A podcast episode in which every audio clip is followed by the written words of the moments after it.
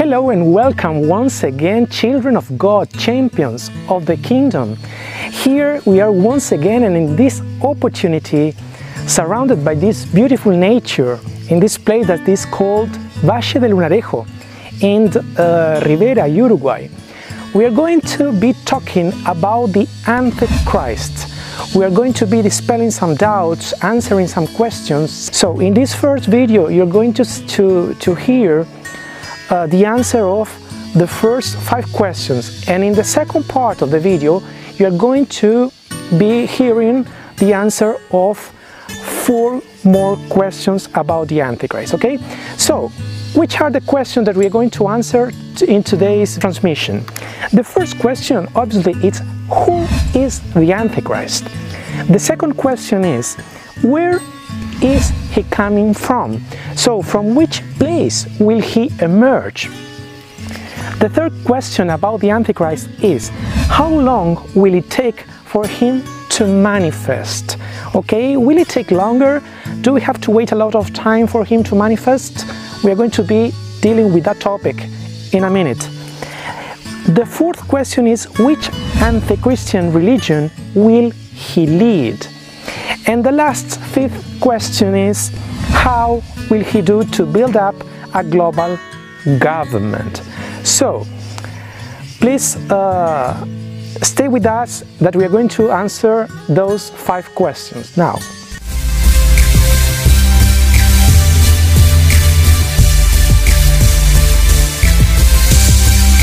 Okay, so we're going to answer the first question. Who is the Antichrist?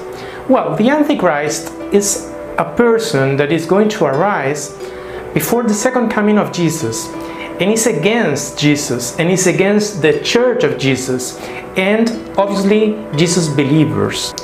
The spirit of the Antichrist is also present nowadays in every person that denies that Jesus is the Son of God the Messiah, also the ones who persecute, harass, or mock Jesus' followers. And also, uh, the Antichrist, the spirit of the Antichrist, pretends that he is the Christ.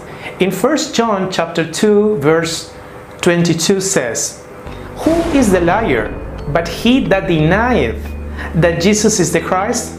He is the Antichrist, that denieth the Father and the Son.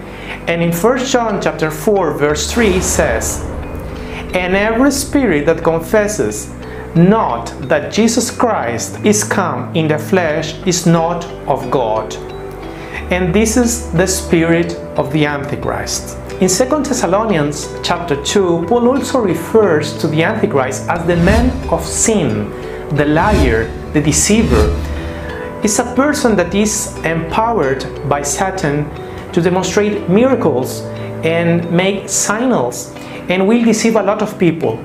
So he will come in an appearance of peace.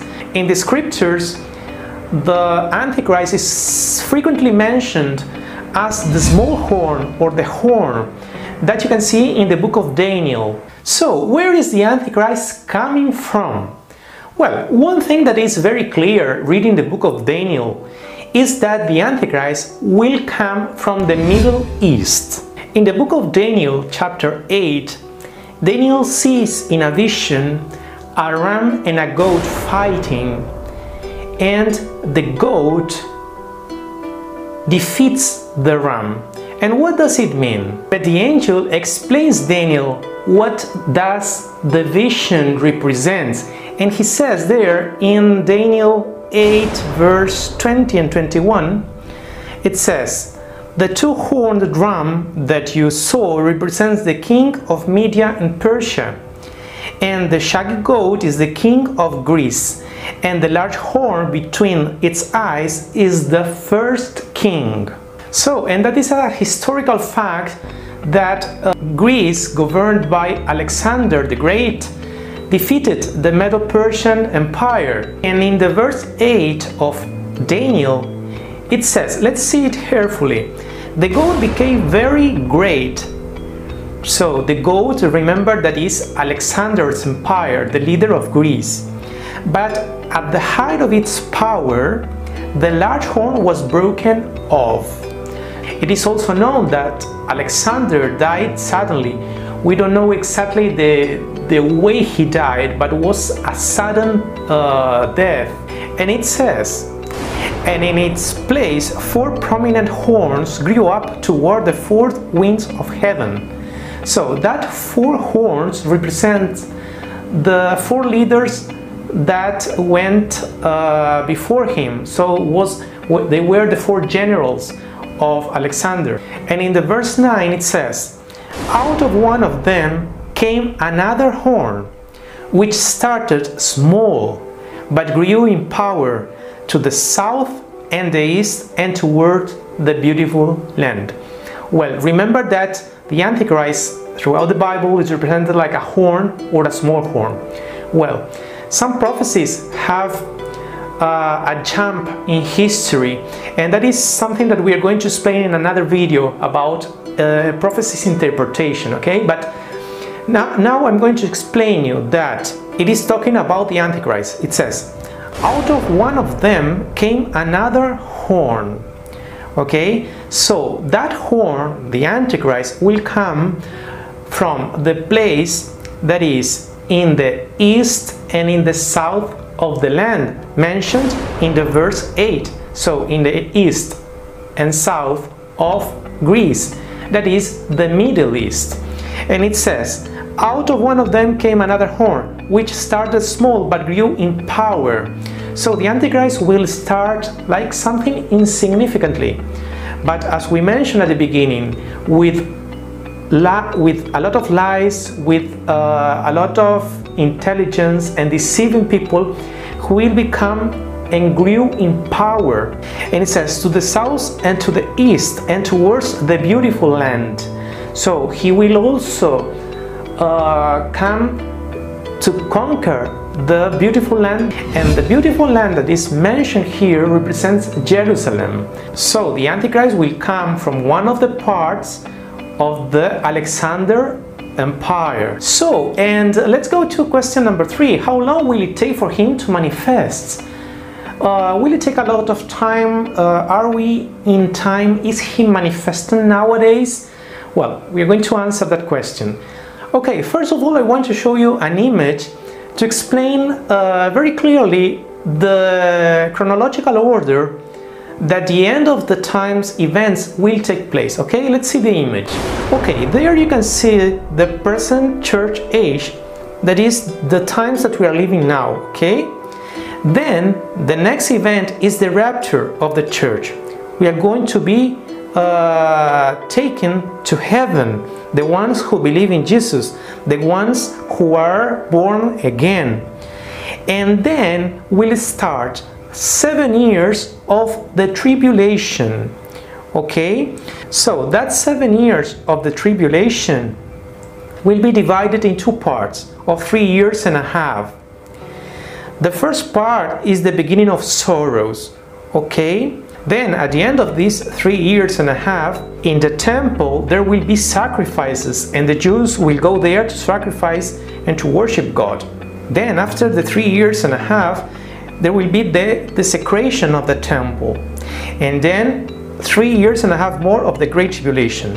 Okay? Then will be the second coming of jesus the return of jesus. In that time when jesus returns he will defeat the antichrist okay and there afterwards will start the millennial reign with christ here in the earth okay we're going to stay here in the earth as christ as the king and he will uh, govern the earth from 1000 years, that is the millennial.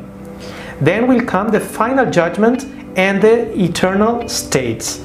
But the years of the Great Tribulation, the church will not be here. We are not going to be here to uh, presence the Great Tribulation. And there is a prophecy that uh, Jesus made in Luke chapter 21, verse 24 that says, they will fall by the sword and will be taken as prisoners to all the nations. He's talking about the Jews. He's talking about the people who uh, belong to Israel. Jerusalem will be trampled on by the Gentiles until the times of the Gentiles are fulfilled. Okay? and that is something that really occurred. So, and in 1967, we all know that uh, the Jews celebrate Yom Yerushalayim, that is the time when uh, Jerusalem returned to their hands. And in Luke chapter 21, verse 32, after presenting a lot of facts of the end of the times that will occur, he says, Truly I say to you, this generation shall not pass away till all be fulfilled. So, as we mentioned previously, in 1967, Jerusalem came back to the Jews' hands. And, and Jesus says that after that time, a generation will not pass until everything is fulfilled. But what is a generation?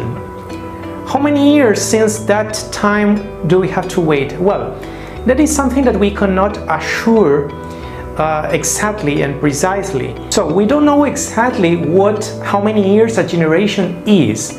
But if we count the average of living nowadays, that is around 75, 80 years old, uh, and if we sum up 1967 plus 80, then it comes to 2047 okay so that is something that we are speculating. We don't know exactly what is a generation but something sure is that we are in the end of the times um, and the, the end of the world is not so far away remember that the antichrist also will take at least 10 or 15 years for him to rise up. So that is something that we don't know for sure, but we can get an approximation. Well, and what type of religion will he lead? What is going to be like? Well, in 2 Thessalonians chapter 2 verse 4 it says, he will oppose and will exalt himself over everything that is called God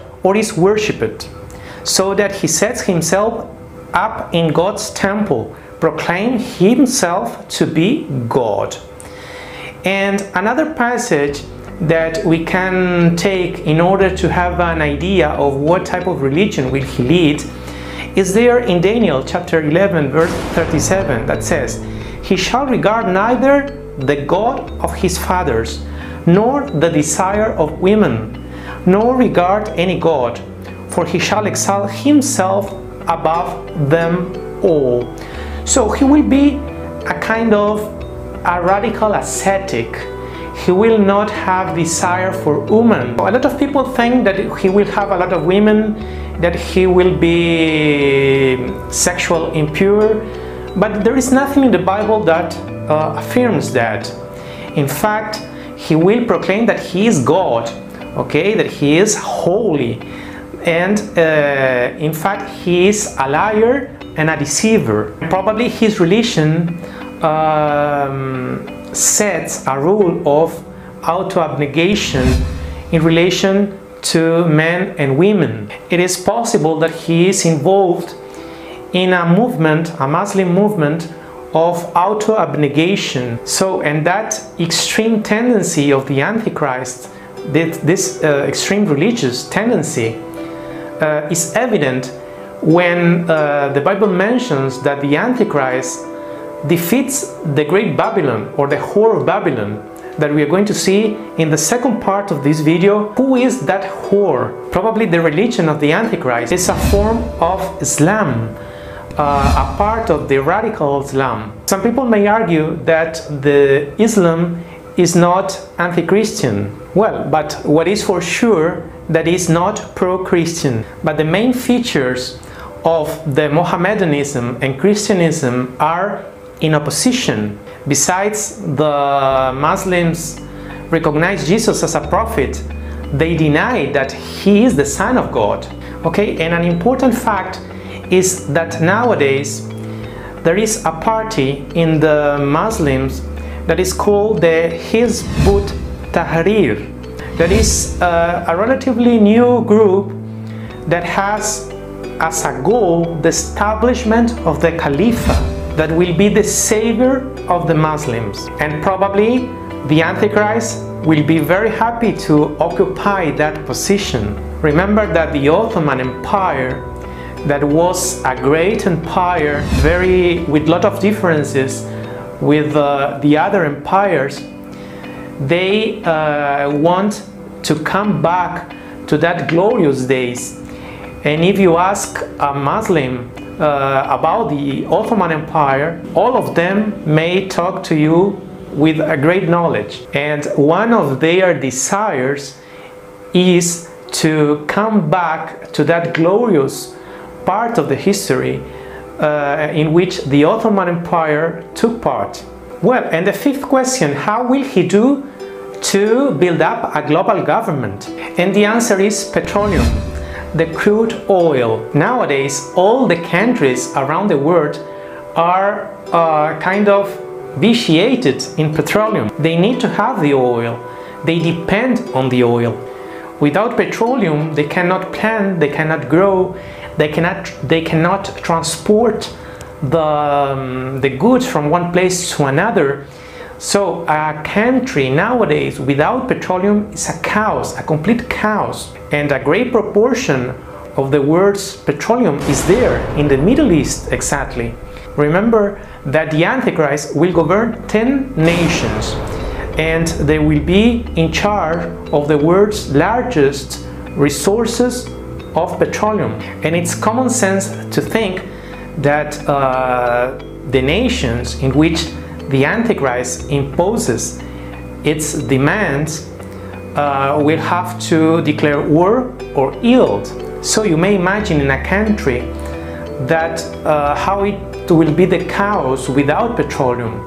People cannot uh, go to work, people cannot eat, the food cannot be transported, um, and uh, the pressure against the governments will be uh, very great and the governments of all the countries will have no other option that to yield before the Antichrist. So the governments will be uh, forced to cooperate with him. Okay, so we've come to the end of this first part of this video called the Antichrist.